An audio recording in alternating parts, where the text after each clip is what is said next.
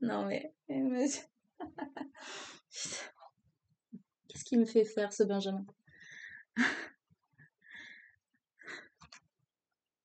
Ouais, pour une chipie bleue. Some folks were meant to live in clover, but there are such a chosen few. And clovers being green is something I've never seen. Cause I was born to be blue. When there's a yellow moon above me, they say there's moonbeams I should view.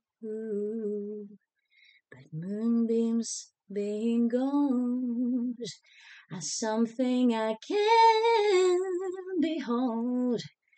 Cause I was born to be blue.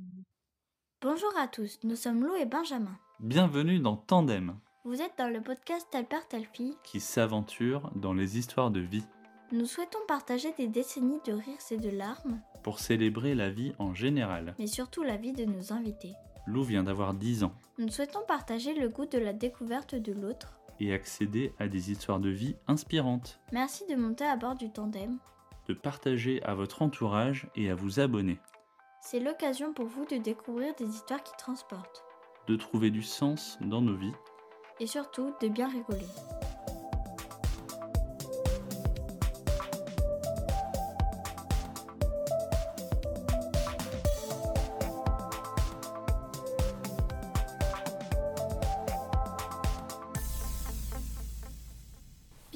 Dans l'épisode numéro 19 du Tandem. Nous sommes le 2 décembre 2023 en compagnie de Camille. Nous allons nous aventurer dans la vie d'une âme douce qui manie la plume, les mots, les chiffres, mais surtout qui par son hypersensibilité sait lire le monde. Nous allons en profiter pour voyager en région toulousaine. Montez à bord du tandem, c'est parti pour un moment profond. Bonjour Camille, comment vas-tu? Ça va bien et vous, vous deux? Trop bien Moi ça va très bien. Il fait un joli ciel bleu, mais 2 degrés, donc euh, je sais pas, dans le sud. Alors, un peu de grisaille. On espérait avoir du ciel bleu, mais on n'en a pas. Mais euh, certainement un peu plus doux que chez vous, je pense. Peux-tu te présenter s'il te plaît? Alors oui, je m'appelle Camille, j'ai 36 ans. Je viens d'un pays lointain, africain, qui s'appelle le Sénégal, en Afrique de l'Ouest, où j'ai vécu pendant 18 ans. Euh, et puis, euh, qu'est-ce que je peux vous dire d'autre? Je suis une baroudeuse dans l'âme. J'aime beaucoup voyager, ça fait vraiment partie de mon ADN. Je ne me sens bien que quand je suis ailleurs et que je me sens réellement étrangère. Euh, je suis issue d'une famille très métissée, donc c'est peut-être pour ça que j'aime me sentir euh, étrangère, parce que c'est finalement un peu ce que je suis. Un peu, je suis un peu euh, d'Afrique, un peu de France, un peu de partout, un peu d'Angleterre, un peu de voilà. Et, et- et voilà, je crois que je me suis présentée en quelques mots. Je sais pas si euh, vous attendez autre bien. chose. Quels sont les trois moments les plus forts de ta vie? Oh là là, grande question ça. Les moments les plus forts de ma vie. Oh Alors, je crois que le premier, c'est quand j'ai quitté le Sénégal à 17 ans. Euh, ça, ça a été euh, pour moi un déchirement parce que euh, parce que c'était le pays, c'était mon pays, c'était le pays où j'ai grandi, c'est là où tu as tous tes repères, voilà. Et quand j'ai quitté la maison je me souviens très bien de ce moment où j'ai quitté la maison, j'avais 17 ans, où j'ai fermé la porte derrière moi et où j'ai quitté euh, tous les gens que j'aimais en fait là-bas, dont ma, ma, ma nounou. En fait, c'est les, les, les femmes qui travaillent en fait euh, souvent dans les maisons, elles font de tout, elles font le ménage, elles font le, voilà, elles font la cuisine, mais surtout, surtout, elles aiment les enfants et elles s'en occupent comme si c'était les leurs. Et, moi, je revois cette, cette petite dame là euh, qui s'éloigne dans le rétroviseur, dans son beau boubou blanc. Et là, je me dis, voilà, une nouvelle vie commence, mais, euh, mais je quitte mon pays, je quitte mes racines et, et, et je sais pas où je vais. C'était terrifiant. C'était un moment euh, terrifiant pour moi. Mais ça, reste hyper marquant. Donc ça, c'était le premier moment. Euh, le deuxième moment marquant de ma vie, il y en a plein, c'est pas facile de choisir. je crois que c'est quand j'ai réussi le concours de Sciences Po où euh, je me cherchais déjà beaucoup à l'époque. Je savais pas du tout dans quelle direction aller. J'avais, euh, je m'étais aventurée en classe prépa. Euh, je fais à peu près un mois de classe prépa. Ça se passait pas mal. Hein. Mais je me suis dit, mais j'ai pas envie de m'abrutir de travail toute ma vie. En fait, là, ça va pas du tout. C'est, j'ai besoin de prendre du plaisir à faire ce que j'ai envie de faire. Puis ensuite, je suis allée un peu en fac. J'ai fait fac de langue, peut-être deux mois. J'ai fait de l'anglais. Ça m'a beaucoup plu, mais c'était pas trop non plus mon kiff. Et puis, euh, et puis je me suis dit, mais en fait, euh, comme je suis très curieuse et que j'estime qu'on doit être très cultivé, enfin voilà, il faut qu'on s'intéresse à beaucoup de choses dans la vie, euh, non pas forcément pour avoir un métier, mais, mais parce qu'il faut tout croquer, ben, j'ai préparé Sciences Po par le CNED pendant un an. Et, et c'était la grande aventure, quoi. Parce que, parce que j'étais livrée à moi-même, il fallait s'organiser, organiser son temps voilà, j'avais, je sais pas quel âge j'avais, j'avais 19 ans, j'avais 19 ans. Et, euh, et, euh, et, voilà, donc j'ai bossé comme une dingue pendant un an à me faire mes programmes, voilà, et, j'ai réussi le concours. Et ça, c'était euh, une immense fierté pour moi d'avoir réussi le concours. Euh, et puis c'était super chouette parce que vraiment là pour le coup j'étais appelée par ça. J'étais appelée par le fait de d'étudier l'économie, le droit, euh, la littérature, euh, voilà. Donc j'étais trop contente d'aborder ces cinq prochaines années avec enthousiasme quoi. et puis le, le, dernier, le trois, troisième moment très fort, je pense que ça a été ben, ça a été quand je suis devenue maman, je crois. Voilà. Euh, je sais pas exactement si c'est à la naissance, parce que la naissance a été. Si, je crois que c'est à la naissance. Ça a été à la naissance notamment de, ma première fille, euh, qui est née euh, par césarienne. Donc j'étais complètement groggy. On m'avait, on m'avait mis du gaz là pour, pour que ça fasse moins mal les contractions. Et j'étais complètement shootée. Et la seule chose dont je me souviens, c'est le regard euh, très très lointain venu d'un autre monde, de ce tout petit être qui venait juste de sortir de mon ventre. Et à la fois très lointain, mais tellement profond, quoi. Euh, et ça, c'était... Euh, et, j'ai été envahie par un amour que je peux même pas mesurer.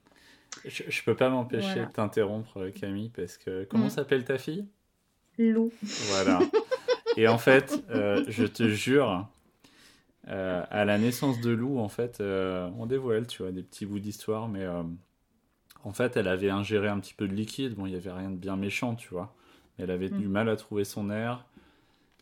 Elle commençait à devenir un petit peu bleue, tu vois. On a vu que ça commençait à s'affoler un peu, et puis bah, finalement, ils, lui ont extrait le liquide, et, ça s'est plutôt bien passé.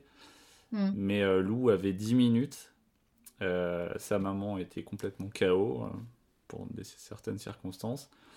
Et là, elle m'a regardé avec ses grands yeux noirs. Et je te jure, j'ai plongé dedans et il s'est passé un truc. En fait, j'ai pris une photo euh, et, je me rappellerai vraiment toute ma vie de ce moment, tu vois. un moment de communion et exactement ce que tu as décrit, quoi. Un truc tellement profond, j'avais l'impression de tomber dans un puits et en même temps une connexion tellement forte qui s'est jamais arrêtée, tu vois. Ouais, c'est trop beau. Ben, c'est une rencontre. Hein. Bah, surtout que c'est une vraie rencontre. bizarre quand, euh, quand euh, tu vois euh, soudain un petit bébé qui arrive et tu te dis bah, je vais passer toute ma vie avec ce petit enfant-là. Exactement. Il y a une notion de responsabilité qui est assez vertigineuse. Alors que tu connais tu, tu le connais même pas. Peux-tu nous parler de ton enfance, s'il te plaît? Alors, mon enfance, ça n'a pas été une enfance hyper facile. Ça n'a pas été une enfance hyper simple. Euh, je suis, en fait, on est quatre. On est quatre dans la fratrie. J'ai un grand frère qui a 20 euh, ans de plus que moi. Euh, j'ai une et deux sœurs, dont une qui a 17 ans de différence et l'autre qui a 15 ans de différence avec moi. Donc en fait, vivant au Sénégal, ben, j'ai passé trois ans avec la, la, dernière du trio. Et ensuite, elle s'est envolée vers d'autres cieux pour faire ses études. Donc j'ai grandi comme une enfant unique.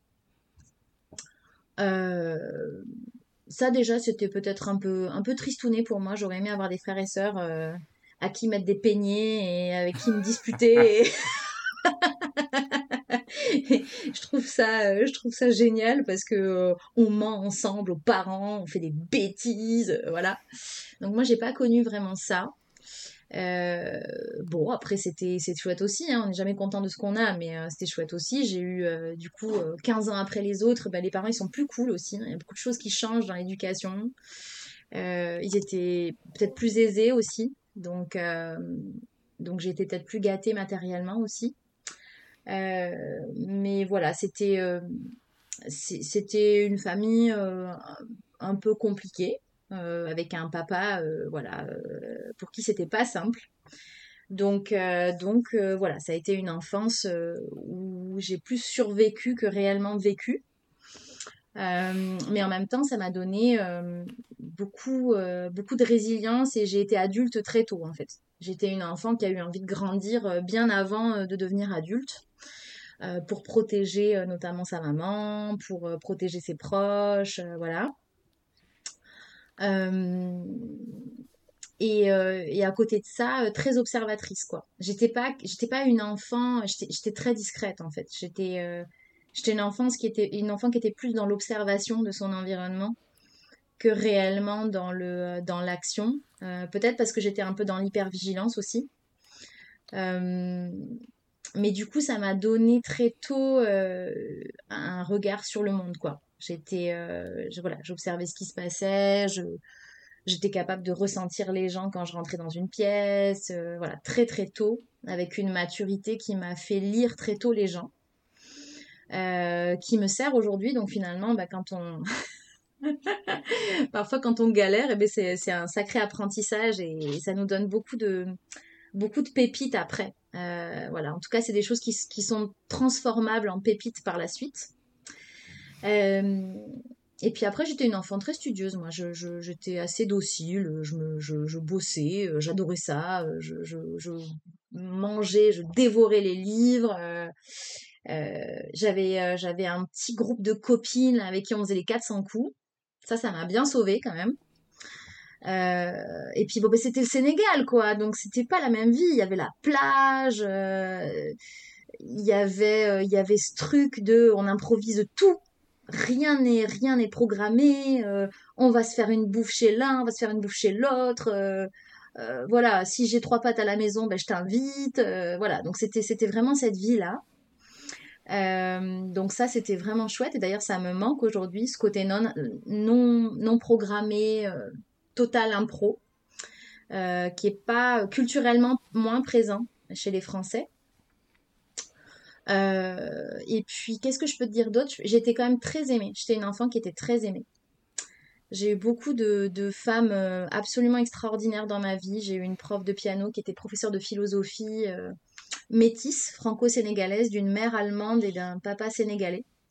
qui a eu une histoire absolument magnifique pendant la guerre et tout ça, qui me racontait ça pendant les cours de piano. J'ai eu j'ai eu une, une grand-mère d'adoption qui était martiniquaise et chez qui j'allais faire, euh, j'allais m'entraîner au piano, qui avait un magnifique piano à queue dans sa maison coloniale et, qui était juste délicieuse de euh, d'anecdotes et de, tu vois. Donc euh, j'ai eu quand même des femmes, notamment des femmes autour de moi qui étaient à la fois très cultivées, très très originales aussi. Voilà, c'était des femmes hyper originales, très colorées, très voilà. Donc j'ai tu vois, j'ai eu ces deux ces deux, ces deux femmes et plein d'autres. J'ai une professeure de français absolument euh, géniale qui est une amie aujourd'hui et avec qui j'écris, on échange, on fait des échanges épistolaires. et c'est vraiment devenu une amie à moi euh, très proche, qui est aussi très, euh, très originale, qui ne ressemble à personne d'autre. voilà, et puis une, une, une, collègue à maman, puisque ma mère était prof d'anglais en fait au lycée français où moi j'étais élève. Euh, une collègue à maman que je vois toujours et qui m'a aussi beaucoup appris, euh, qui était euh, ben, pareil, très brillante, féminine, qui m'a beaucoup appris sur l'émancipation et tout ça. Donc, tu vois, j'ai voilà, j'ai une enfance à la fois très solitaire, mais aussi très entourée d'adultes, de, de, belles personnes et de très originales. Donc ça m'a vraiment poussée à, à m'ouvrir et, et c'était très stimulant en fait, à la fois dur et stimulant. On pourrait quasiment faire un film. Je te jure, je vois plein d'images. On a, on a fait un épisode avec euh, Alénis qui a lancé euh, une petite série de podcasts qui s'appelle Toutes les femmes de ma vie. Donc je pense qu'on a, on a, déjà le titre, tu vois. J'adore le titre. Et, et, voir cette petite fille comme ça, très débrouillarde, très curieuse, et en même temps, tu vois, un petit peu sur la réserve, avec mm. tous ces, toutes ces mentrices, bon, mentors féminines. Ouais, ouais, ouais.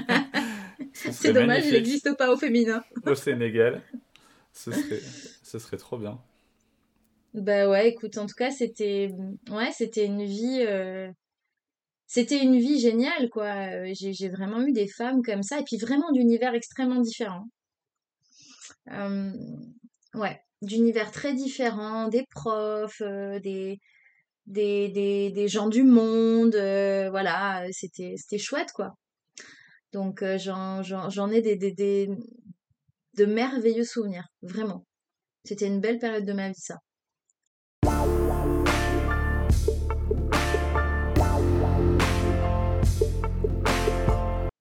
c'est trop bien. Euh, Camille, pour, alors déjà, en général, c'est le moment où je rentre un peu plus dans l'épisode et, je donne un peu de contexte sur notre invité. Donc euh, Camille, on a eu la chance de travailler ensemble. Donc euh, toi, tu étais dans l'équipe de Toulouse, moi de Lyon, mais néanmoins, on a fait un joli projet ensemble. Et je crois que je mis un de tes plus gros challenges professionnels avec la rédaction d'un bouquin en trois semaines. C'était du gros n'importe quoi. Ouais, c'était surtout le timing qui était, qui était, challengeant parce que sinon ça allait. Mais ouais, je suis un tyran professionnel. C'est bon, tout le monde va le savoir maintenant. Mais euh, non, en fait, tu t'en étais hyper bien sorti. C'était une super réalisation. Mais au-delà de ça, euh, je sais pas, moi j'ai senti un fit tout de suite en fait. On voit que euh, peut-être lié à cette enfance, lié à ta nature, tu vois, tu as une curiosité naturelle. Tu vas vers les gens, tu t'intéresses aux gens. Quand tu demandes aux gens s'ils vont bien, c'est pas juste une formule, tu vois, tu as vraiment envie de savoir, tu mmh. creuses et tout. Et, et, ça, c'est un truc qu'on sent, je suis assez sensible à ça. Et, euh, et, pour apprendre à te connaître un petit peu plus, tu peux nous parler de tes passions, voilà, tes centres d'intérêt, euh, j'imagine, qu'ils sont assez multiples. Ouais. Euh, alors la première que, en fait j'en ai vraiment deux qui sont qui sont très forts chez moi. Il y a l'écriture déjà. J'aime beaucoup écrire. J'écris depuis que je suis euh, petite. Et j'ai plein de projets d'écriture, euh, plein de trucs en cours depuis plein d'années, euh, voilà, que je que je que j'envoie d'ailleurs à ma mentor, à mon, à mon ancienne prof de français qui est elle-même écrivain. Elle est écrivain et poétesse, elle, elle publie. Donc on échange beaucoup et elle me donne pas mal de conseils. Alors parfois ça fait un peu mal, hein. je me prends des grosses claques aussi à l'ego, mais c'est très bien. Ah, c'est bien, c'est faire challenger un peu dans la vie. Surtout par, des, par des gens qui sont légitimes, quoi. Ouais, ouais, ouais, ouais, ouais, carrément, parce que c'est pour, c'est pour progresser, voilà, c'est, une manière aussi de, s'ouvrir à, à, ses, à potentiels. Hein. Donc, euh, non, trop chouette. Et puis, euh, et donc là, j'ai ça fait un moment que j'ai un projet qui me chatouille au niveau littéraire, mais bon, là, euh, mes mille vies en une font que c'est compliqué, mais j'aimerais travailler sur l'histoire de ma famille, parce que j'ai quand même une famille assez, non pas atypique, parce qu'il y en a plein d'autres comme ça, mais dont l'histoire pour des Français peut être intéressante avec cette double culture et beaucoup de, métissage et à la fois de quête identitaire, euh, de, racisme aussi dans la famille, entre euh, les plus métisses, les moins métisses, tu vois, les plus clairs de peau, les plus foncés. Euh, il y a beaucoup de trauma aussi autour de ça dans ma famille.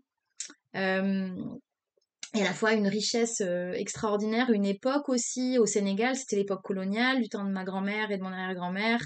Il y a eu des mariages entre, voilà, entre, entre Français et, et, et Sénégalais.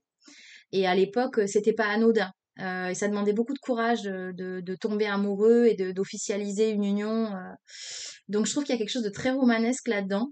et puis à la fois de... je sais pas, il y a presque quelque chose de, militant chez moi en, voulant faire ce livre. Parce que j'estime que le métissage, on devrait plus en parler. On n'en parle pas beaucoup. on en fait souvent une affaire de dilemme entre une, identité blanche, par exemple, et une identité noire dans le cas d'un métissage franco-africain. Euh, ou franco-Afrique de l'Ouest, Afrique, euh, Afrique du Sud, etc. Et moi, je, je, je lis pas les choses de cette façon-là. Alors peut-être que c'est facile pour moi aussi parce que je suis euh, plutôt blanche que, que, que tu vois. Et ça, c'est quelque chose qu'on m'a dit aussi récemment. J'ai une amie, euh, quelqu'un de qui vient de rentrer dans ma vie il y a pas longtemps, qui est guinéenne, qui est maman d'une petite fille. On s'est croisés comme ça. Et je lui ai expliqué ce projet, je lui ai expliqué euh, ma vision du métissage. Elle m'a dit oui, mais c'est facile pour toi parce que toi, tu es plus clair de peau. Et ouais, donc c'est en soi, c'est toute une exploration, une réflexion. J'ai pas de réponse à ça, euh, mais euh, je trouve que c'est un sujet qui est euh, hyper intéressant à explorer et je, du point de ma lorgnette à moi, de ma lorgnette familiale et, voilà. Et puis j'ai envie de transmettre ça à mes enfants parce que parce que le métissage c'est hyper riche quoi. D'ailleurs dans ma famille, il y a de tout quoi. Enfin je veux dire ma marraine est guinéenne. Euh, voilà, mon beau-frère il est américain, euh, mon arrière-grand-père il est irlandais, euh, j'ai des cousins en Écosse. Enfin, tu vois, j'ai vraiment ce truc de, de, on est partout dans le monde et, et, c'est trop génial. On fait partie de la même famille en fait. Donc j'ai vraiment envie de, j'aurais vraiment envie de creuser ça. Donc, Inch'Allah, comme on dit chez moi, quand, quand j'aurai un peu de temps, quelque part dans le marasme de mon quotidien. voilà. Et ma deuxième passion, c'est le chant. J'adore chanter. Je, mmh. je, je, j'ai rencontré euh, mon compagnon au gospel. Je chantais, je, m'étais inscrite sur les conseils d'une amie en, tant que, voilà, en tant que chanteuse dans un groupe de gospel à Toulouse. Il se trouve qu'en fait, mon compagnon, qui est euh, pianiste, clavier professionnel et chanteur, était le clavier euh, qui accompagnait le groupe de gospel. Donc on s'est rencontrés comme ça. Mais, mais j'ai vraiment une passion pour le jazz vocal, moi. Voilà, au-delà de la soul, c'est, vraiment le. Et du gospel, c'est le jazz, quoi. Dans les chansons que tu interprètes, euh, t'en as une en tête qui te touche particulièrement ou qui, qui te transporte? Oh, il y en a plein. Il y en a plein. Euh, il y en a plein des belles chansons. Euh, euh, il y en a plein. Nature Boy. Tu serais OK pour nous la chantonner, là 30 secondes? Oh là là, non mais là, vous m'en demandez trop, là. J'ai vraiment du mal à chanter devant les gens, c'est dur quoi. Ah bah là, t'es, juste devant nous. Hein. on, peut, on, peut, même se boucher les oreilles et fermer les yeux si tu veux. ok, je vais pas vous chanter celle-là, je vais vous chanter Born to be Blue. Je vais chanter juste, euh, juste euh, quelques, quelques phrases et encore il faut que je regarde les paroles parce que je m'en souviens plus. Born to be Blue. Elle est très très belle cette chanson, elle est de Chet Baker.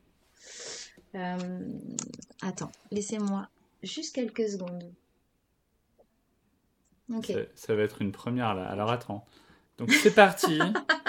Euh, donc euh, Camille, dans ses multiples vies, euh, elle a fait Sciences Po, elle va écrire des livres, elle est en reconversion professionnelle, etc. Elle va nous interpréter Born to be Blue, c'est ça?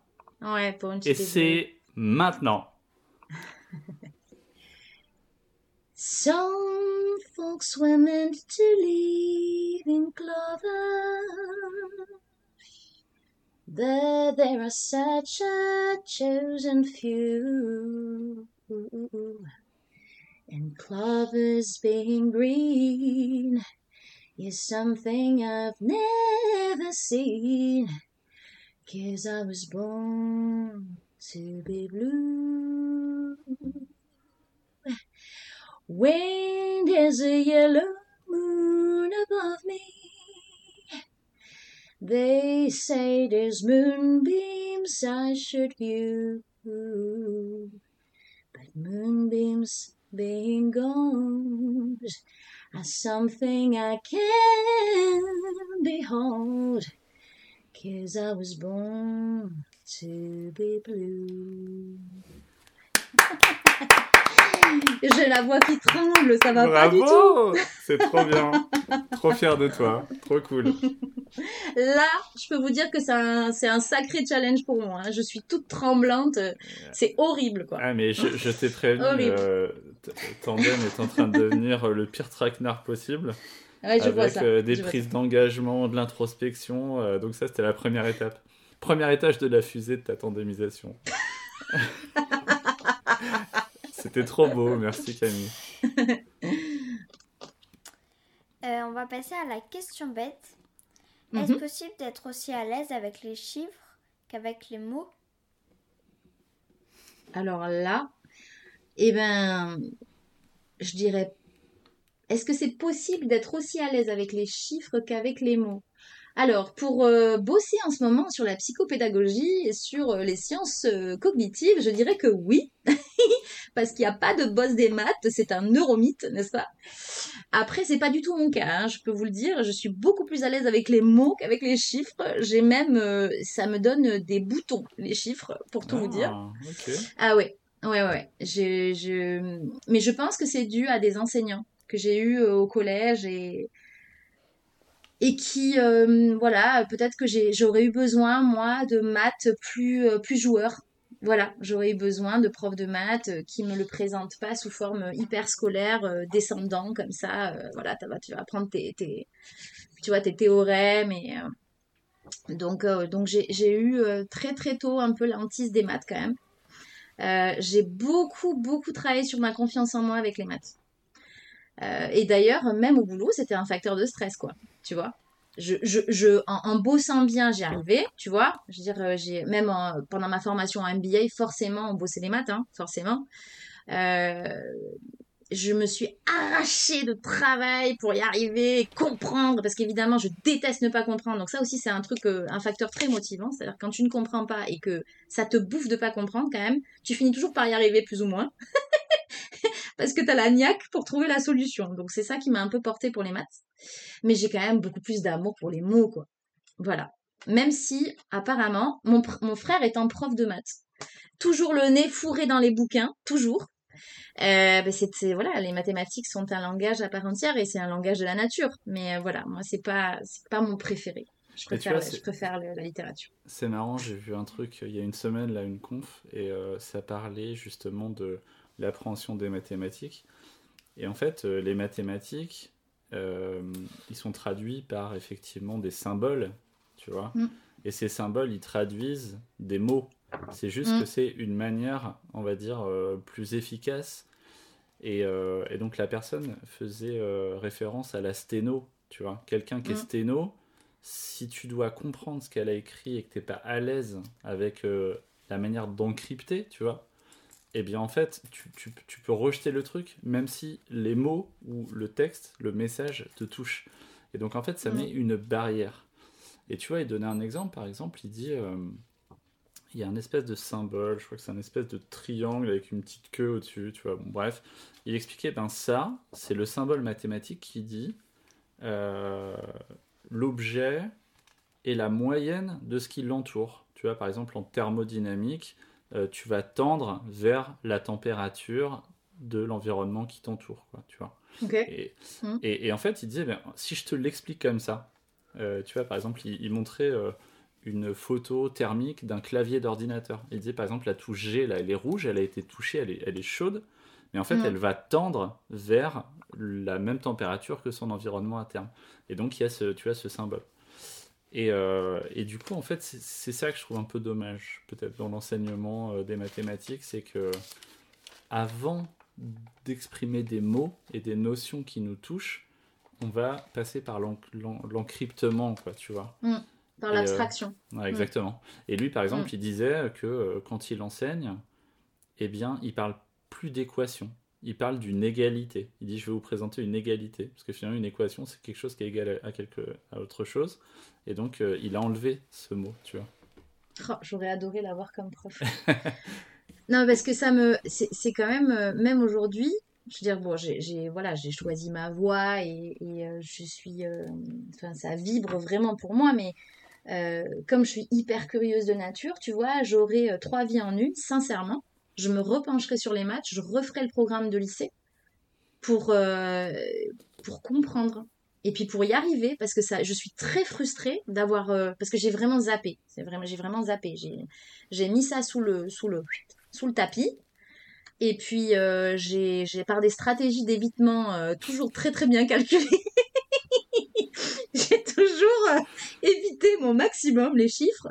Et je, je, me dis, mais quelle andouille, en fait, franchement, t'aurais, t'aurais quand même pu t'y pencher d'une autre manière. Bon, voilà, c'est, pour l'instant, ça s'est pas présenté, mais je, ça me chatouille, quoi, à un moment donné. Ce qui est terrible, je crois, avec les mathématiques, c'est que quand tu commences à décrocher et que le fossé euh, se creuse, ah pour, en fait, c'est trop dur. Autant, tu vois, moi, euh, en français, j'étais pas toujours très à l'aise. Quand la philo est arrivée, j'avais tellement de choses à dire que, Mm.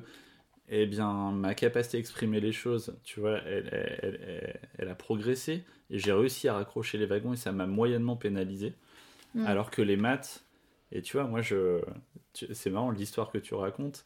Euh, moi, j'ai eu un peu la même, c'est-à-dire que les- la première partie du lycée en maths, ça a été euh, de mal en pis, Mhm. jusqu'à euh, un après-midi où j'ai passé 12 heures, je me rappelle, de 13h à 1h du mat, quoi, à tout rattraper. Et en fait, le fait de, tu vois, euh, essayer de refermer le, le fossé, en fait, euh, ça m'a vraiment aidé à repartir. Et en fait, Ouais. c'est ça qui est hyper dur, quoi. C'est que le, ouais, si tu prends du retard, c'est très très difficile ensuite. Oui, oui, c'est compliqué. Euh, après, euh, bon, ce qui est bien après quand tu, quand, tu vois, quand tu, tu, tu le fais librement et que tu n'as plus cette contrainte de temps ou ce programme, c'est que bah, tu peux le faire à ton rythme et euh, tu vois. Mon frangin serait plus près de chez moi, sincèrement, parce que là, il est dans le Jura, donc autant vous dire que c'est mission impossible, mais euh, euh, il serait plus près, je, lui prendrais bien des cours de maths. Vraiment, parce que je pense même, tu vois, euh, je, sais pas, il y a des fois, je, regarde autour de moi et j'ai, des soupçons d'intuition de trucs et je me dis, mais punaise, j'aurais, l'outil mathématique, là, je suis sûre que je pourrais aller au bout de l'analyse du truc, tu vois. Tu vois, je le dis de toute façon, en plus, tu vois, c'est frustrant, je ne peux même pas aller au bout de la précision de mes propos parce que j'ai pas le langage qu'il faut. Donc bon, voilà, c'est... un, jour, un jour. un jour.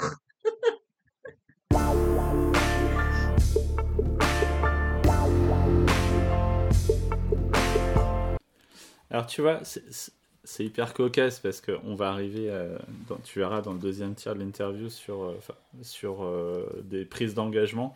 Alors je suis hyper embêté parce qu'en fait des engagements, t'en as déjà jusque-là. Mais peut-être qu'on va voir un, un truc autour des maths. Et là tu viens de parler de si j'avais eu trois vies. Et ben en fait je crois que tu as posé le, le framework, hein, comme on dit, des prochaines questions. Parce qu'en fait moi je t'ai connu dans ta, ta première vie professionnelle, enfin c'était peut-être pas exactement la première. Non. Mais je crois que tu es en, en reconversion. Mm. Et euh, est-ce que tu peux nous parler de cette peut-être déjà troisième, quatrième vie, je sais pas. Mais c'est ce n'était que ma, ce n'est que ma troisième, recon- enfin non, c'est ma deuxième reconversion. Euh, parce que je, après Sciences Po, euh, bon, j'ai passé cinq ans à Sciences Po. euh, enfin, je veux dire, c'était génialissime. J'ai vraiment, j'étais vraiment à ma, place, quoi. Vraiment, j'ai, j'ai réfléchi au problème. J'étais capable de prendre le problème sous toutes les facettes. Et même si je savais pas tout, parce qu'on n'apprend pas tout à Sciences Po, hein, faut pas se leurrer. Je veux dire, on a juste un vernis culturel, mais on sait où chercher, quoi. Et quand on aborde un problème, on a tout de suite ce truc. C'est comme si on avait le problème en 3D et qu'avec nos mains, là, on se le manipulait, on tire un endroit, on tire de l'autre et on est capable de, de faire tout de suite des liens entre des choses. Donc ça, j'avais déjà cette gymnastique de l'esprit-là.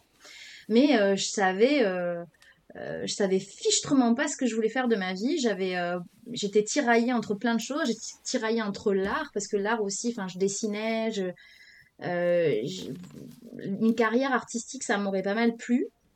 Euh, mais j'avais un peu peur derrière de voilà de de, de pas de pas percer. Et puis et puis une carrière plus euh, dans dans, dans, dans, dans le business. Mais tu vois c'était très c'était très flou quoi. Et en fait je me suis laissée porter par la vie. Alors bon le, hasard a fait que j'ai commencé dans la communication. Euh, j'ai commencé dans la com. J'ai fait de la com pendant 4-5 ans.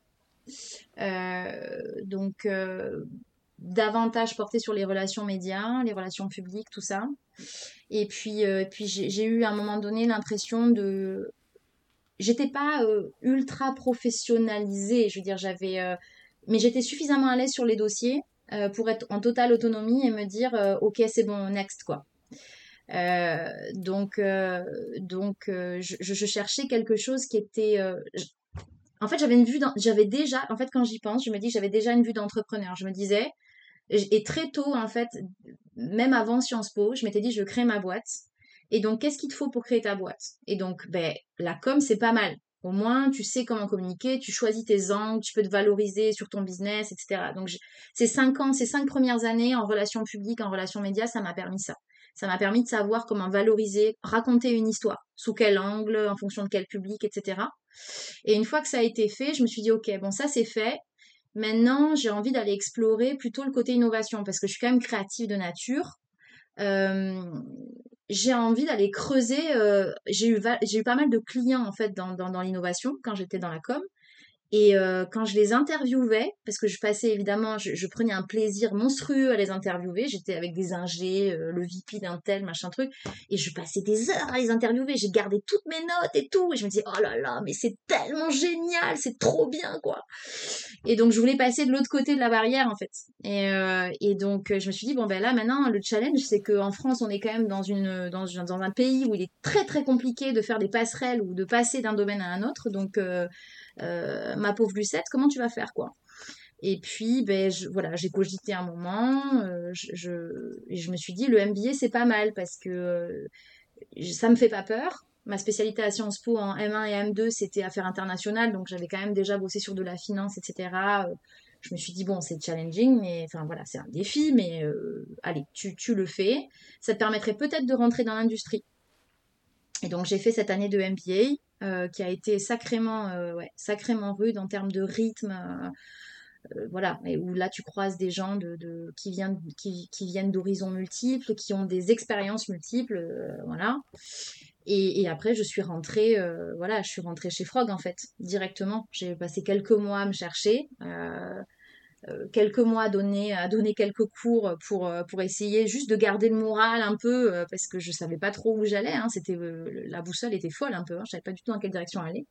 Et puis par le biais d'une amie, d'une amie très chère, euh, ben, j'ai trouvé cette opportunité à Frog et j'ai adoré les interviews. J'ai été interviewée par, euh, voilà, euh, par ben, des collègues que, que tu connais bien. Et, euh, et j'ai adoré l'approche. Je me suis dit, eh ben, très intéressant. On me demande pas, euh, voilà, euh, la liste de mes diplômes. euh, on me colle face à un problème et on me dit, vas-y, c'est quoi ton, c'est quoi, ton point de vue dessus là? Euh, et, et j'ai trouvé ça hyper intéressant. Et du coup, j'ai réfléchi, ils m'ont donné quelques jours pour réfléchir au truc. J'avais fait une formation de design thinking avant entre euh, le MBA et puis le, le poste. Et à partir de là, ben, j'ai voilà, j'ai inventé un produit. euh, je me suis éclatée. Je me suis dit, ok, ben, si c'est ça le job qu'on me propose, ben, c'est cool. Je vais apprendre des choses et, voilà. Et donc euh, ça, ça a été, euh, ben voilà, tu la connais, hein, cette, cette période-là dans l'innovation. Et puis maintenant, ben, après ces quatre années-là, ben, maintenant c'est quand même poser la question tout au long de ces années de comment je fais pour exploiter vraiment ce dans quoi je suis bonne euh, et, tout en prenant du plaisir et en me sentant légitime à ça. Et euh, ça, je me sentais pas légitime dans le boulot. Euh, alors, j'avais effectivement pas énormément d'expérience. Ça peut expliquer aussi beaucoup de choses, hein, ce, complexe de l'imposteur, le syndrome de l'imposteur, etc. Mais je sais pas, il y avait autre chose, quoi. Dans ma, dans mon esprit, je sentais bien qu'il y avait autre chose, qui n'était pas à sa place, en fait. Euh, que j'avais euh, cette pédagogie là qui, qui, demandait qu'à rugir quoi et que je n'arrivais pas à la mettre en place dans mon quotidien que c'était très frustrant pour moi euh, et voilà. Et donc après deux maternités et, et puis tous les chamboulements que ça provoque, voilà, j'ai, fini par me dire qu'on n'avait qu'une vie, que la vie passait très très vite. Parce que le rapport au temps change beaucoup, comme tu le sais, quand on a des enfants. Moi, j'ai eu l'impression de me prendre 10 ans dans la vue, très honnêtement. Et, euh, je me suis, euh, enfin voilà, j'ai peut-être fait ma crise de la quarantaine avant l'heure, mais euh, je me suis dit, mais en fait, non, mais là, tu ne peux pas continuer à errer. C'est-à-dire que c'est très bien d'apprendre des choses et de prendre du plaisir dans de, nouvelles choses. Mais là, maintenant, il est temps que tu donnes ce que tu as à donner. Et j'avais pas l'impression de donner ce que j'avais à donner. Donc, euh, ben, j'ai fait ce, que, ce dont je rêvais depuis quelques années, euh, puisque pendant le MBA et même avant, j'ai donné des cours. Et là, je, là, ça a été pour moi la révélation. Quand j'ai donné ces cours, je me suis dit, mais oh ah ouais, d'accord, j'ai trouvé quoi. Voilà, je, que ce, quel que soit l'âge, hein, voilà, j'avais en face de moi des adultes à qui que j'ai préparé à des concours de catégorie B, A, euh, j'ai eu, euh, j'ai eu des tout petits à qui j'ai appris à lire, et là, j'ai connu une joie, mais un truc, mais comme jamais j'avais connu avant. Voilà, un truc euh, oh, où là je me suis dit ok, je suis à la maison, enfin, mon Dieu, après toutes ces années à être complètement paumée là, euh, j'ai trouvé. Et puis euh, puis je voyais bien que je faisais du bien aux gens. Et ça ça c'est quelque chose de qui a été un moteur aussi dans dans dans, ce, dans cette reconversion. Et comme j'ai moi j'ai besoin de créer, j'ai besoin d'être innovante toujours en fait ben, je me suis dit j'ai pas envie de faire prof classique quoi. Même si le prof classique il a il a toute sa place et que mais moi je me sens pas exactement prof classique. J'ai j'ai je, suis à la frontière métissée, ça c'est mon ADN, hein, entre la psychologie, qui m'a suivie depuis euh, près de 17 ans maintenant, et puis, euh, et puis la pédagogie. J'ai besoin, j'ai un besoin de, de comprendre, comment dire, ce qui traverse émotionnellement mon élève, ce qui, ce qu'il traverse corporellement, mmh. euh, pour pouvoir mieux l'aider dans son quotidien scolaire ou, ou autre d'ailleurs, universitaire ou autre. Euh, et, je me disais, mais est-ce que ça existe, quoi, un métier à la frontière entre la psycho et la, et la, et la pédagogie, quoi euh, Est-ce que je vais trouver? Donc pendant des années, j'ai pas trouvé de formation. Et puis j'ai fini par trouver une formation extraordinaire en psychopédagogie, où en fait on considère aux révélations, parce que moi j'étais pas du tout euh, dans cette posture-là en tant qu'étudiante, et même en tant qu'adulte, qui considère que quand on apprend, on n'est pas seulement une tête et un cerveau face à sa feuille, on est un corps. J'allais te lancer là-dessus, mais c'est exactement ça, le rapport au corps dans l'apprentissage. J'allais te lancer là-dessus.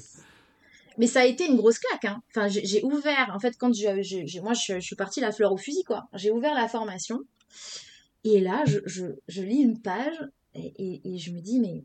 Oh Mais c'est pas possible Attends, je relis là, je relis, je relis la feuille, et je me dis, non, mais en fait, euh, ça fait. Euh, 33, 34, 35, ah 35 ans que je pense qu'en fait apprendre c'est juste utiliser son cerveau quoi. Et d'ailleurs, je suis toujours le résultat de cette croyance parce qu'aujourd'hui, je me fais engueuler par mon coach parce que je fais pas de sport. Et il m'a dit mais euh, sincèrement, Camille, vous pensez là que votre projet vous allez le concrétiser si vous bougez pas votre popotin là et que vous n'allez pas faire du sport? C'est quoi l'écologie du truc là en fait, du processus? Je dis ouais non mais là euh, Philippe moi là j'ai pas le temps quoi hein. ça vous me demandez des trucs là euh, moi entre euh, la formation les cours je m'en sors pas quoi il m'a dit tout est une question de choix dans la vie en fait ok? je me suis pris une clacasse et effectivement il a raison tout est une question de choix et en fait je ne peux pas je ne peux pas faire progresser mes élèves en leur disant mais mon petit gars tu n'es pas qu'une tête face à ton cahier tu es aussi un corps qui a besoin de faire du sport qui a besoin de bien dormir sans moi-même m'appliquer ça au quotidien en fait donc, euh, ben voilà, je suis prise par ma propre contradiction. Je me suis pris une grosse claque et maintenant, il y a là, il faut que. Tu vois, je me mette au ça l'a fait, ça l'a fait marrer. Mais tu vois, je, enfin, je te poserais quand même une question. Toi, à l'école, euh, voilà, tu as beaucoup de devoirs, tu apprends plein de choses au quotidien, etc.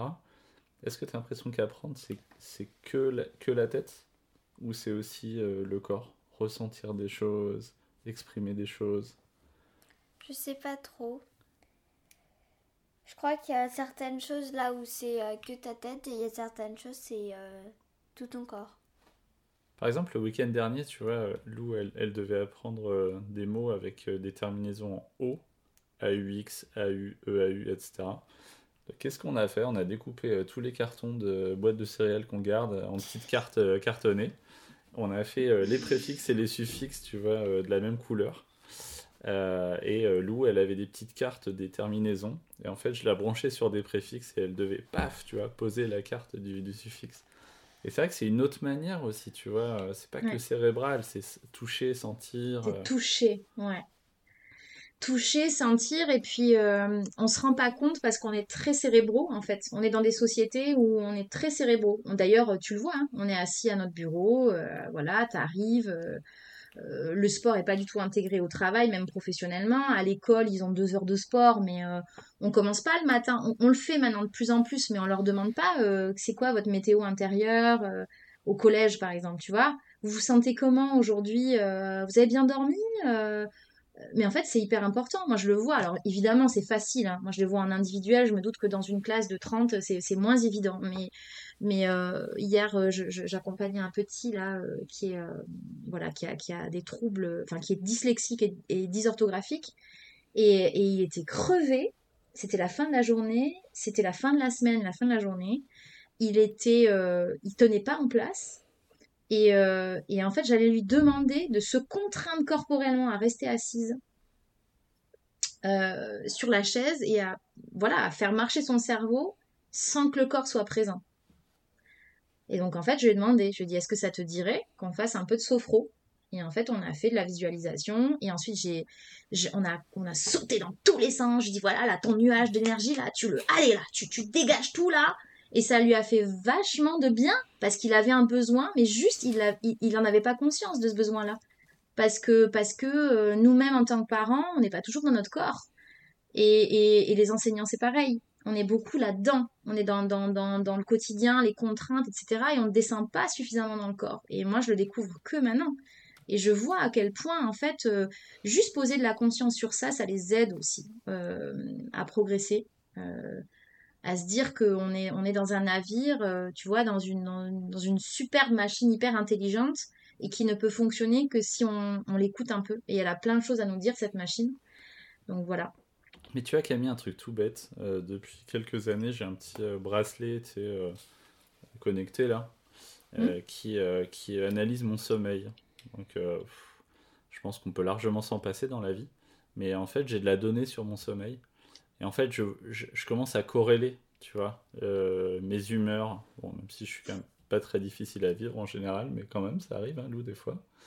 Euh, donc, je corrèle mes humeurs, mon énergie et tout, vachement au sommeil. Et tu vois, j'ai eu une réflexion il y a pas longtemps.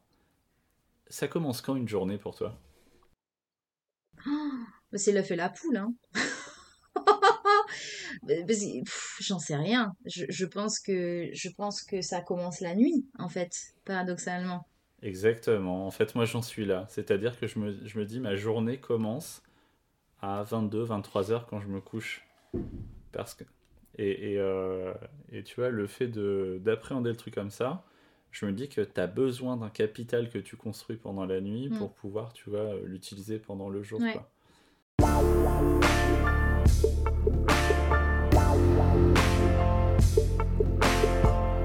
Et d'ailleurs, euh, d'ailleurs, tu vois, je le vois euh, même à toute petite échelle, euh, sans parler forcément du scolaire, mais je le vois avec mes enfants. là, on s'est fait accompagner par une, une coach spécialiste du sommeil qui a fait sa formation aux États-Unis et j'ai appris plein de trucs, quoi. et j'ai vu à quel point le sommeil, un bon sommeil et un bon timing permettait de réguler les humeurs et, et, en fait, tes humeurs, ben, tu vas avec au boulot, hein, euh, donc, euh, ou tu vas avec à l'école. Et si pour, pour une raison ou pour une autre, tu as le cœur gros, que t'as pas la patate ce jour-là, que tu as envie de tout envoyer balader, bah, tu peux être sûr que ton cours, tu le retiendras pas de la même façon qu'un jour où tu mmh. as bien dormi, tu es pleinement présent. Alors, c'est totalement cliché. Mais en même temps, j'ai l'impression que parfois, à l'échelle individuelle, comme ça a été le cas pour moi, ça peut vraiment être une révélation quand on le vit, quand on l'incarne vraiment au quotidien. Allez, Loulou. Euh, on va passer à la prochaine question. Mhm. Qui, euh, qu'est-ce qui te guide? Qu'est-ce qui me guide? Euh, Moi, je crois que j'ai une, j'ai une foi. Ce qui me guide, c'est de me dire qu'on est là pour quelque chose et qu'on a à apprendre de toutes les situations y compris les pires épreuves dans la vie. Euh, je pense que euh, je pense que euh, voilà tout, contexte dans lequel tu es plongé ben, finalement est neutre et que tu peux soit le vivre très très mal soit le vivre très très bien euh, et, moi, j'ai décidé d'apprendre de mes expériences, quoi. Donc, euh, je suis un peu guidée par ça. Euh, je traverse des trucs, je me prends des claques parfois, j'ai des déceptions, parfois je, je, ressens une joie intense et, et, je suis guidée par, par, par, apprendre, en fait. Je crois que l'apprendre, l'apprendre, tu vois, apprendre de moi-même, progresser, me sentir plus en paix aussi intérieurement et me sentir donnée euh, mais à ma juste place, tu vois. Donner ma juste note au monde, c'est ça qui me guide, je pense. Parce qu'en fait, quand tu es vraiment là où tu dois être, tu es vraiment juste aussi dans le don. T'en fais pas des caisses, t'imposes pas ton aide à quelqu'un, tu la donnes quand on te la demande. Euh, et du coup, tu n'es pas un peu, t'es pas le bourreau, quoi. Enfin, t'es juste là, tu, tu donnes ce que t'as à donner, puis après, tu refais ton petit chemin et, voilà, moi, c'est ça qui me guide, d'être à ma juste place et donner ma juste note. Et du coup, on peut vraiment recevoir aussi de manière assez juste quand on est là-dedans, je pense.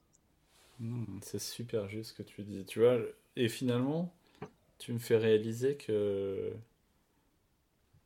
imposer un don, c'est pas mieux que ne rien, ne rien donner, quoi. Ah tu ouais vois Et je, je, je sais, tu vois, perso, tu l'as peut-être vu, j'ai envie de partager plein de trucs, tu vois. Euh, des apprentissages, euh, j'adore euh, essayer d'aider les plus jeunes, Ouais. tu vois, ou, et, et, et, et ramener un peu ma fraise surtout.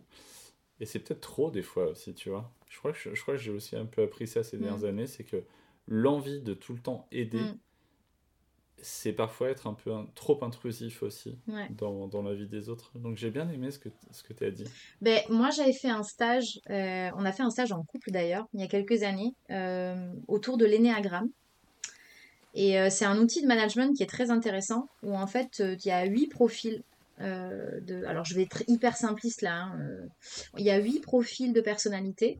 Et en fait, selon que tu es sous contrainte, c'est-à-dire sous stress, ou que tu es vraiment là où tu dois être, et ben, ce profil, il va être euh, un peu négatif ou très positif.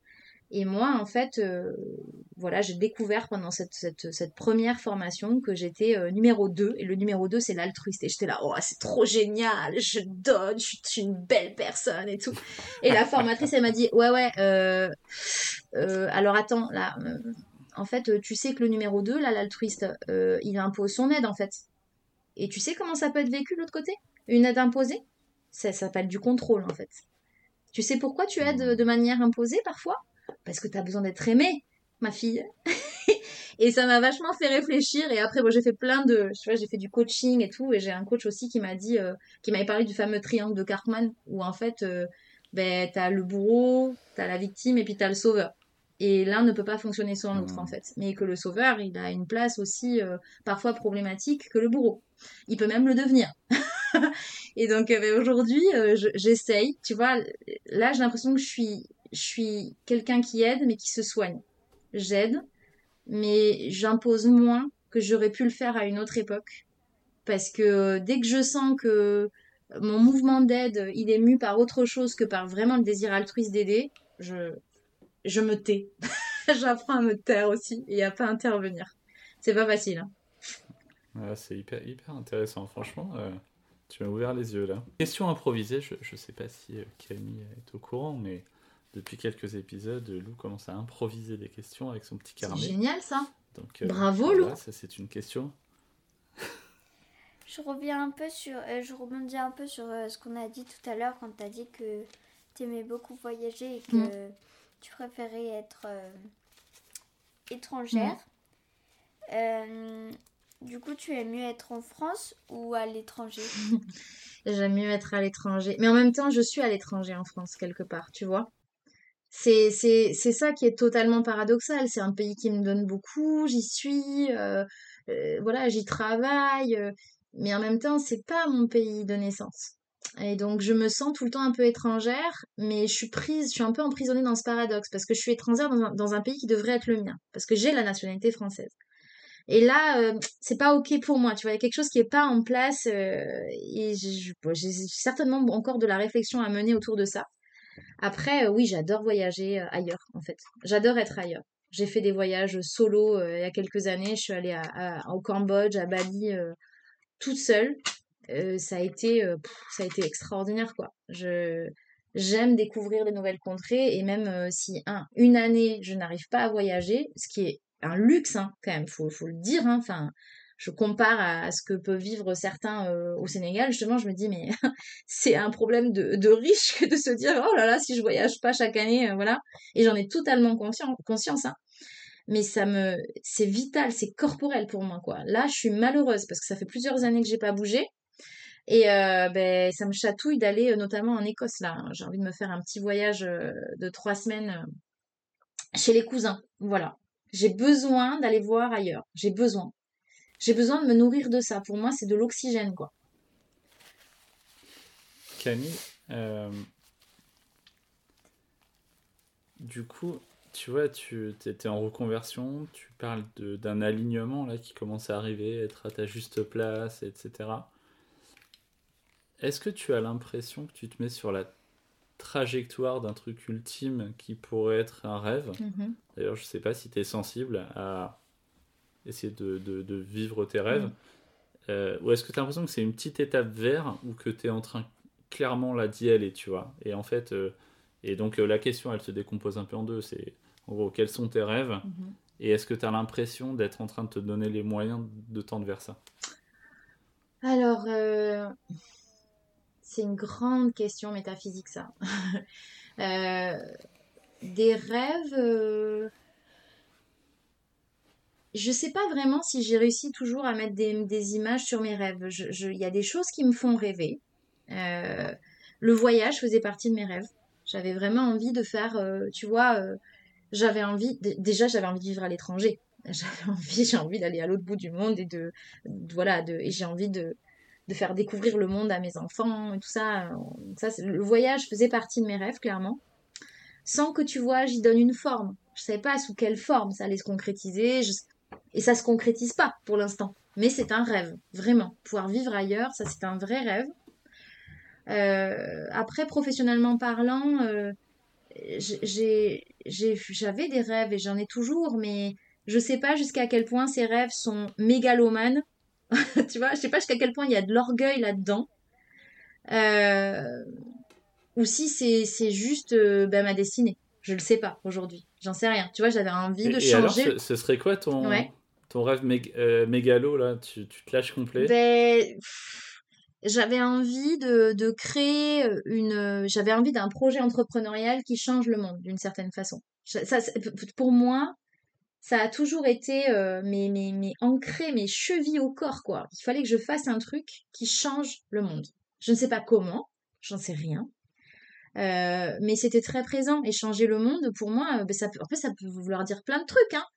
Tu peux changer le monde euh, dans le fin fond de ton bureau en changeant une personne, en fait. Mais ça, je le réalise que maintenant. Voilà. J'avais envie quand j'étais quand j'étais à- à- avant Sciences Po, je voulais faire, je voulais devenir journaliste. Et notamment, je voulais, je voulais, je voulais barouder partout, etc. Et je m'étais dit un jour, euh, je créerai une agence de presse au Sénégal.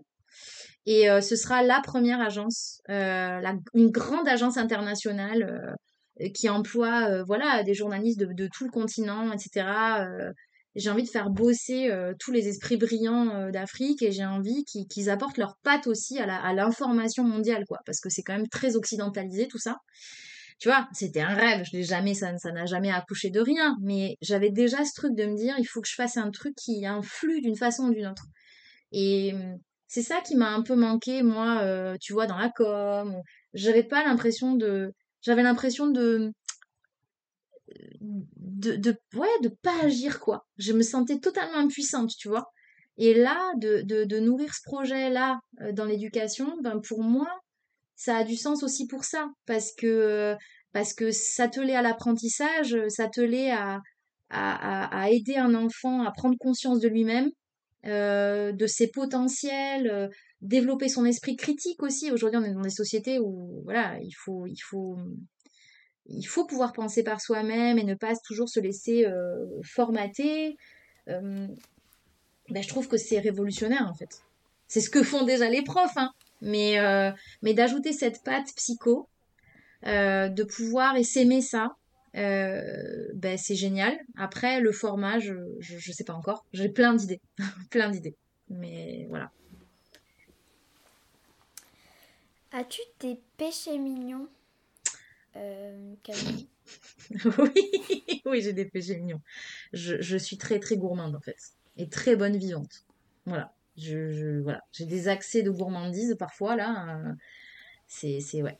C'est. Tu sens l'accent toulousain qui ressort quand tu dit euh, des excès de gourmandise?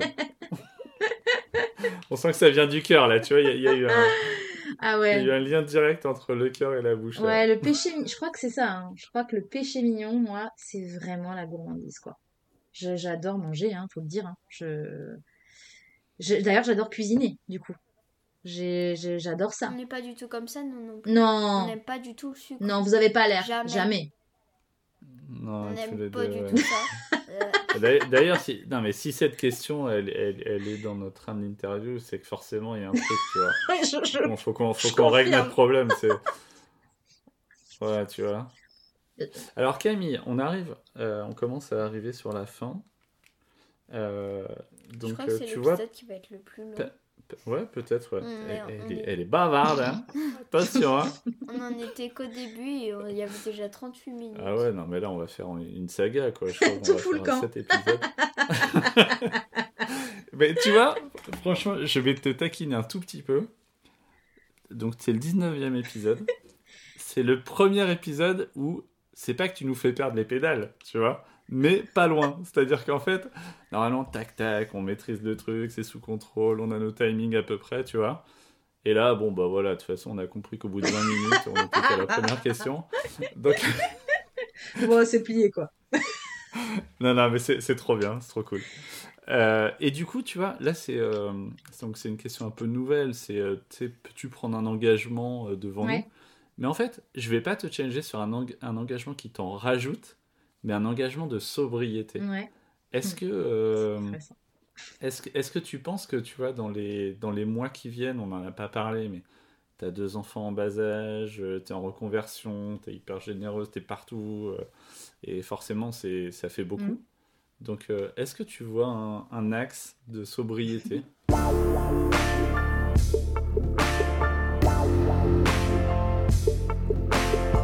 Oui, oui. Oui, j'en vois un et c'est un gros, un gros chantier pour moi. C'est euh, d'apprendre à me dire euh, davantage oui et, et parfois à dire non.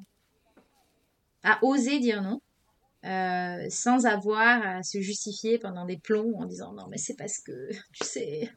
Non. Là, tu vois, c'est ben, aussi d'être aligné avec les moments où je peux pas et où c'est ok comme ça. Et ça, euh, c'est de la pure sobriété. On a quand même beaucoup de chance parce qu'on on a réussi à choper un rendez-vous pour enregistrer Tandem avant dise donc, la tandémisation. Et, et- et donc, en fait, euh, est-ce que tu acceptes le défi, Camille Chaque semaine, une fois par semaine, Mhm. tu vas devoir remplacer un oui pour quelqu'un d'autre par un non Ouais. que tu vas convertir en un oui pour toi? Est-ce que tu vas essayer ça Chaque semaine. Allez, Et on suivra le truc. hein. On suivra le truc de près. hein. ok, ok, Je sais pas, tu me dis, est-ce que c'est le vendredi soir, le dimanche soir, mais on va relever les compteurs. L'équipe tandem, là, tu vois, la core team. Et on, on va, on, va, on va te demander quel oui pour un autre tu as remplacé en un oui pour j'adore le challenge. Ouais, vraiment. Oui, oui, parce qu'en plus, ça me fait vraiment progresser. Je suis vraiment ouverte à ça, donc euh, oui, oui, avec grand plaisir, oui. Mais fais, fais gaffe, hein, parce que nous, euh, tu l'as dit, on, a- on aime bien aider, on aime bien le contrôle. et euh, on va pas te lâcher. Hein. Ah, mais je peux vous dire que là, euh, oui, c'est bon. Je, je suis remontée à bloc, là. Je me suis fait en- engueuler déjà pour le sport, alors euh, c'est bon. Je pense que là, il m'a donné une semaine. Hein. Il m'a dit, vous avez une semaine. Pas un jour de plus. Je dis, mais il m'a dit, Ouais, mais topez t'es- là. J'ai dit, non, mais je vais pas vous promettre. Ça fait six mois que je vous promets que je vais faire du sport et que j'en fais pas. Il m'a dit, j'en ai rien à foutre. Il m'a dit, vous trouvez le moyen. C'est vous qui décidez. Mais vous dites-vous oui et dites non aux autres. Ah, Tu dit. te fais beaucoup engueuler, Camille, en ce moment, je trouve. Qu'est-ce qui se passe euh, Je crois que les- t'as des injonctions de, Mais de prendre soin de toi. Et je dis, mais quand même, j'ai fait des progrès, quoi. Regardez, vous m'avez demandé de, de, de, de- voilà, de, de surveiller mon alimentation, de, ben, voilà, quoi. J'ai fait des progrès. Il me dit, ouais, mais c'est pas suffisant, là. Allez, on y, on y go, on y va, on y va. Allez. Donc bon, voilà. Donc oui, j'accepte, euh, j'accepte le challenge. Ok, top. D'accord. Allez, Alors, Loulou. euh, on va... on va. On va quoi? On va passer à la prochaine question. Aimes-tu euh, lire, Camille? J'adore lire. J'adore Voilà, ça. papa, tu peux passer à la première Non, à la mais- prochaine question. Ce qui est intéressant, euh, de- de- Lou, juste derrière, c'est le rapport à la lecture. C'est-à-dire, euh, tu lis quoi, ça te génère quoi, euh, qu'est-ce qui fait que ça te fait du bien, euh, tu vois. Ok, attends, je recommence. Aimes-tu lire Euh, que- Tu lis quoi Ça te génère quoi Est-ce que ça te fait du bien Vas-y.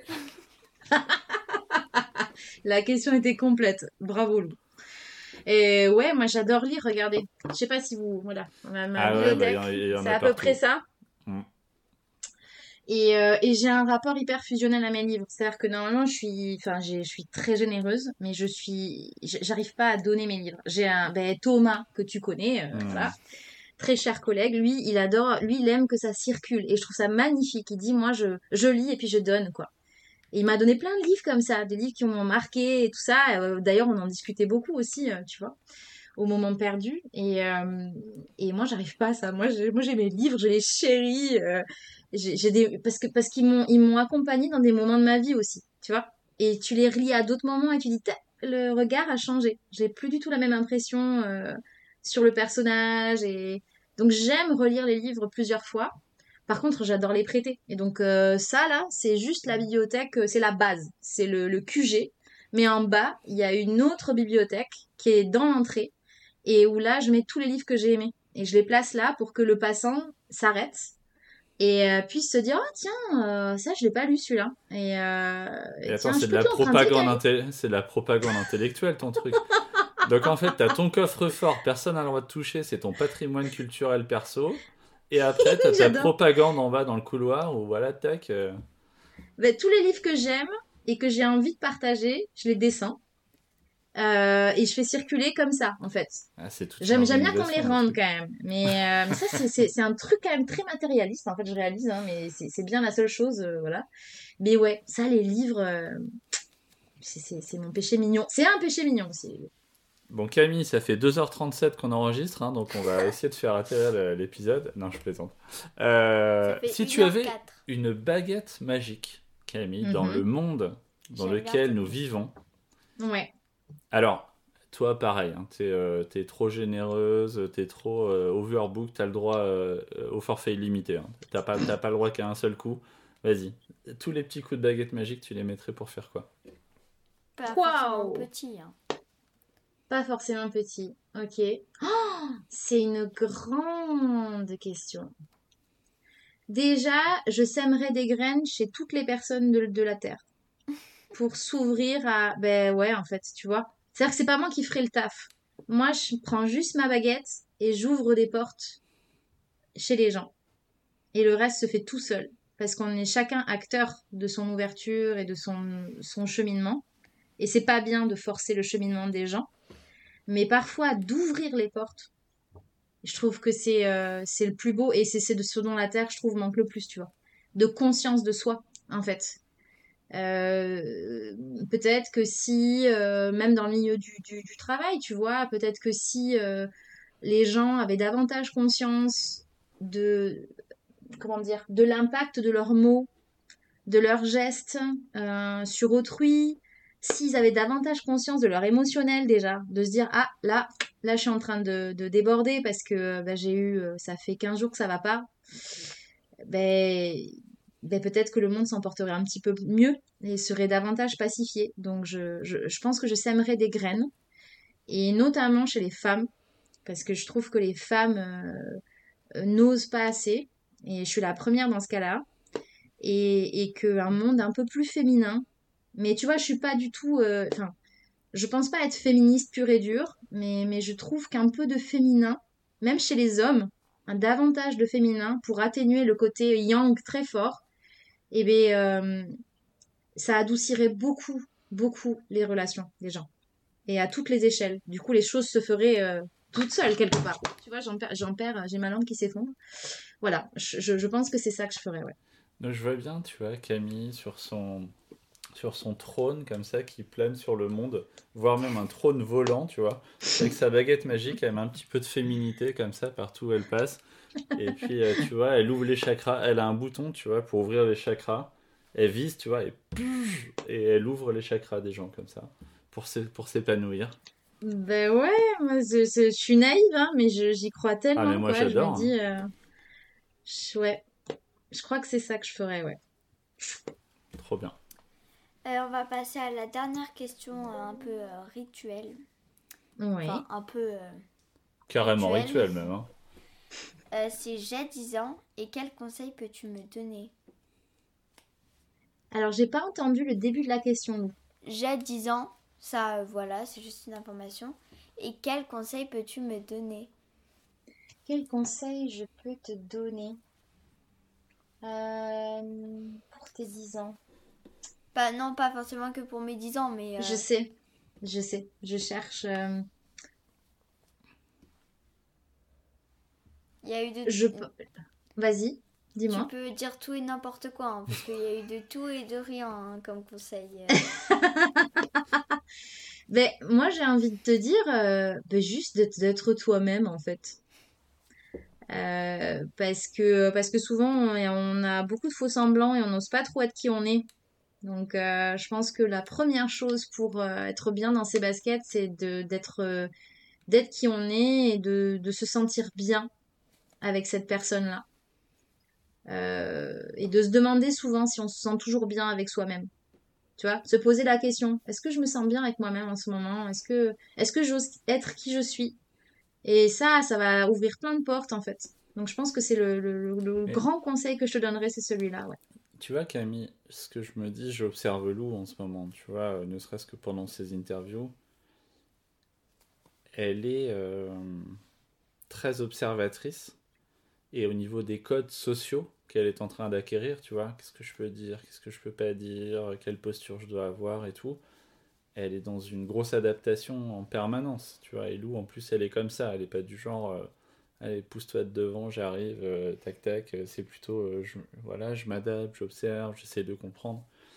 Et en fait, la question que je te pose quand même, c'est comment savoir qui on est? Parce que sois toi-même, mais si tu sais, tu sais pas qui t'es, et que tu définis un peu ton identité par rapport à ce que tu penses être bon, tu vois ben, Je pense que le, en fait, il y a déjà, on n'a pas une seule identité, on en a plein. Et moi, celle que je suis aujourd'hui, euh, c'est pas celle que j'étais quand j'avais 10 ans. Et c'est pas celle que je serai euh, à 80 ans ou, ou, dans 10 ans. Donc ça, déjà, faut l'accepter.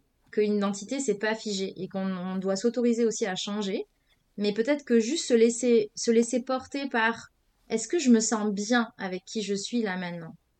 Je crois que je crois que c'est ça en fait. C'est ne pas s'enfermer dans une identité, euh, accepter qu'elle évolue avec le temps, mais toujours se laisser conduire par son plaisir d'être avec soi-même. Parce qu'en fait, c'est ça. C'est le plaisir qui nous guide dans la vie. C'est la joie. Moi, c'est comme ça que, tu vois, c'est ça que je vais chercher, en fait, dans mes, dans mes rencontres, dans, dans, dans mon activité professionnelle. C'est cette joie-là qui, est, qui est mon, c'est ma boussole en fait. Et, quand on est dans la joie, déjà on le sent, c'est même pas c'est même pas mental, tu vois. C'est quelque chose qu'on sent dans son corps, dans son cœur, c'est immédiat. Et ça, c'est la meilleure boussole pour savoir si on se sent bien avec soi-même. Tu, tu, vois, pour boucler la boucle, Camille, je pense que tu as évoqué euh, tout à l'heure le lien entre le cérébral et le corps. Hmm. Et je pense que tu vois, être capable de ressentir des choses et avoir conscience déjà qu'on est bien, c'est une première chose. Mais en tirer des enseignements et prendre des décisions, des orientations dans sa vie au regard de ça, ça, ça devient un peu cérébral, tu vois. Enfin, Ou alors, euh, tu es, quelqu'un de pur instinctif et, euh, et en fait. Euh, je pense qu'il faut. C'est comme tout, je pense qu'il faut varier ses poisons. J'ai envie de te dire, si tu es trop cérébral, ça devient un poison. Si tu es trop dans l'affect, ça devient un poison. Euh, pour moi, c'est une question d'équilibre. Il y a des choix. La, rationalité d'un choix, euh, elle vient de là. Elle vient du, frontal, quoi. Euh, mais un vrai choix rationnel, est-ce que c'est pas celui aussi qui vient du cœur, tu vois? Mmh, Complètement. Donc, donc, je pense que la réponse, elle est peut-être au milieu, comme dans beaucoup de choses, quoi. Tu vois? Non, mais tu vois, Lou, je pense que c'est un sujet autour duquel on tourne depuis longtemps c'est les gens te disent euh, sois toi-même, euh, écoute tes envies, euh, tu vois. Range ta chambre. Ouais, bon, ça c'était. Mais en fait, je, je, pense que c'est c'est pas simple de comprendre ce que ça veut dire et d'être capable de se l'appliquer. En tout cas, je trouve que les conseils de Camille sont très bons. Mais disons que c'est intéressant, je termine juste là-dessus, je veux pas être longue, hein, mais mais c'est pas pareil de ressentir du plaisir pour une glace. Je, donne un truc très extrême, hein, ou en regardant une série à la télé, que de se sentir vraiment super, super joyeux à l'idée de rencontrer quelqu'un ou de vivre un moment. C'est pas la même joie, ça vibre pas pareil. Et déjà, peut-être c'est ça, de faire la, la distinction entre, tu vois, un plaisir euh, euh, un peu glouton quoi tu vois euh, tu vois un truc qui est satisfait immédiatement et quelque chose qui est beaucoup plus profond sur lesquels tu n'arrives pas forcément à avoir de mots mais tu sens que c'est agréable quand même tu une attraction quoi un truc ouais, voilà. Il y, y, a quelque chose, Lou, euh, je sais que c'est souvent dur quand on t'interpelle pendant les interviews, mais il y a, y a, des choses qui créent une attraction pour toi? C'est-à-dire? Bah, je sais pas, euh, par exemple, je crois que quand on fait une soirée pyjama, t'adores. L'idée d'avoir hmm. une bonne copine avec toi, une soirée dans ton petit univers et tout, ça, c'est un truc qui te fait du bien profondément, non? Ce que j'aime mieux là, quand on fait des soirées pyjama, c'est qu'on peut discuter avant de dormir. C'est ça, hein? Vraiment. Bah ouais. Et pourquoi, en fait, euh, t'aimes ça, du coup? Bah, parce que tu vois, à l'école, euh, et bah, quand t'as des très bons amis, tu joues souvent avec eux. Mhm. Et puis, euh, du coup, tu vis, tu vis tout ce que tu vis avec eux. Et donc, après, ce qui est chouette, c'est que t'as une soirée pour pouvoir reparler de ce que t'as vécu mhm. avec lui. Enfin, que ça soit que ce soit euh, du travail ou de jeu ou de je sais pas. T'as pas envie de lancer ton podcast euh, Les soirées pyjama? Comme ça, tous les week-ends, t'invites une copine, puis tu, tu débriefes de la semaine, tu vois.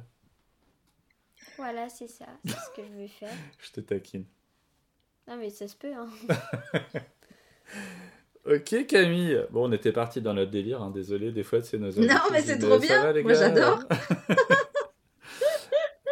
Alors, euh, bon, là, on atterrit, euh, c'est le petit bonus. Bon, déjà, comment s'est passée ta tandémisation euh, Est-ce que c'était aussi machiavélique et douloureux que, ce que je t'avais promis? Non, non, tu, tu m'as fait un peu peur au début, mais non, non, non, c'était très doux. L'onboarding a été très doux, ça va. et t'as quand même un enseignement, hein. écris-le en gros en post-it parce qu'on va pas te lâcher. Hein. Non, mais j'ai entendu, t'inquiète. Hein. Un je, oui. Je sais. Un oui qui dit un, oui par non semaine. pour un oui, voilà, un non pour un oui, voilà, c'est ça le truc. Ouais. Et donc, dernière petite question bonus, est-ce que tu as un bon plan? C'est un, un, truc qu'on a ajouté, tu vois, euh, il n'y a pas longtemps. En général, on passe le dimanche et euh, on se dit bah, que les gens qui écoutent, tu vois, hop, on peut les ouvrir. Bah, exactement sur, tu sais, la baguette magique, euh, tu avais la rose pour rose d'ailleurs, n'importe quoi, je me, je me, frappe tout seul. La baguette magique qui envoie de la féminité, qui n'est absolument pas rose, pardon. Et l'autre, tu sais, qui ouvre un peu les chakras, hop, qui, qui donne une petite lueur, tu vois, qui peut amener quelqu'un quelque part. Donc là, tu as l'occasion, tu vois, le dimanche de la publication, et donc pour les gens qui écouteront ensuite, de leur mettre un petit coup de baguette magique de lueur, de d'ouverture vers quelque chose. Quel, quel, bon plan, quelle bonne idée, quel euh, truc tu aurais envie de, leur euh, proposer? Alors, ben, euh, je vais faire une pierre de coups parce que je pense que pour toi, Lou, comme pour d'ailleurs des adultes, quand on veut savoir si on est bien, déjà, il faut savoir ce dont on a besoin et si notre besoin est comblé ou pas. Et il y a plein de petites cartes qui existent aujourd'hui pour, pour mettre des mots sur ses besoins. Et, je trouve que ça marche très bien en équipe euh, pro. Ça marche très bien avec euh, des enfants. Ça marche, euh, tu vois. Et je pense notamment pour les enfants, je pense notamment à une, une, une dame qui fait de, de jolies cartes qui s'appelle. son site s'appelle Apprenti Girafe. Et c'est sur de la communication non violente. Mais c'est ça en fait. C'est est-ce que tu peux mettre des mots sur ton besoin? Et, et est-ce que tu peux dire quand le besoin il n'est pas satisfait? Et je crois que je crois que ce serait ça. Pouvoir jouer un peu, euh, s'acheter un petit jeu de cartes pas cher là. Ça mange pas de pain et ça, ça fait euh, de gros boom euh, entre les gens. Et c'est génial. Trop bien. Eh bien, on a eu du chant, on a eu des engagements, on a eu des révélations, on a eu plein de choses. Franchement, la, la, recette est bonne. Hein. Je pense que là, on n'a pas perdu notre temps, Lou. Qu'est-ce que t'en penses? Non. Ça, ça fait pratiquement 1h20 euh, que on... Ouais, elle a battu le record. Et je m'étais dit, non, tu parles pas beaucoup, euh, ils ont un timing, euh, tu vois, tu leur coupes pas la parole. je crois que tu nous as pas coupé la parole, ça c'est plutôt, plutôt moi, malheureusement. Mais non, non, c'était génial, Camille. Franchement, euh, je, voulais te remercier. Et euh, je l'ai dit à Olivier l'autre fois, mais je le ressens vraiment. Une très très belle personne, Camille. Je suis très très content de te connaître. Et ça se ressent, cette, euh, cette générosité que tu as. Et euh, ça me faisait marrer quand tu parlais de tes livres, le rapport affectif que tu as avec tes livres, et cette envie non seulement de te lancer dans des plein de choses, plein de, plein de nouvelles entreprises, et en même temps de, de, de capitaliser, de garder. En fait, ça, ça crée euh, une espèce d'émulation du présent, du futur, du passé. Et, et je crois que tu t'es pas encore soigné, quoi. Ça va pas s'arrêter demain. Non. C'est génial. Mais j'ai envie d'être soignée, je sais pas. Ben J'aime bien ce côté un peu foufou. T'es ton propre bourreau, mais je crois qu'en même temps, euh, toute cette effervescence, ça te nourrit, quoi. Ouais. Ouais, et puis bon, bah, il y a des choses que, qui, qui fleuriront plus tard. Carrément. Voilà. Bon, bah, un grand merci, Camille. C'était trop chouette. Ben, merci à tous les deux. Merci beaucoup, Lou, aussi. C'était trop cool de te voir à l'œuvre. Tu te débrouilles super bien. Merci. Et je trouve que c'est une belle aventure que vous vivez tous les deux. Je trouve ça très, très touchant. J'ai écouté plein d'épisodes là et c'est bah, chouette, quoi. Vraiment. C'est trop sympa. Et quand est-ce qu'on aura la petite Lou? Parce que Lou, elle a sa grande Lou, qui est, sa- qui est Ma la fille du cousine. cousin de sa maman, donc sa grande cousine. Et là, t'as peut-être trouvé ta petite Lou maintenant. Voilà, j'ai ma grande loup, ma petite loup. Et ouais, trop bien. Elle te laissera un petit message vocal, la petite Lou, Ah, avec mais, moi, la semaine prochaine. mais même d'ailleurs, si, tu veux nous envoyer un petit vocal qu'on qu'on puisse mettre en intro de l'épisode, ce serait super. Ok, ça marche. ok. Allez Camille, gros bisous, Bon, merci pour tout ciao. et à bientôt. À bientôt. Ciao, ciao, Lou. Ciao, ciao, Benjamin. Ciao, ciao. ciao.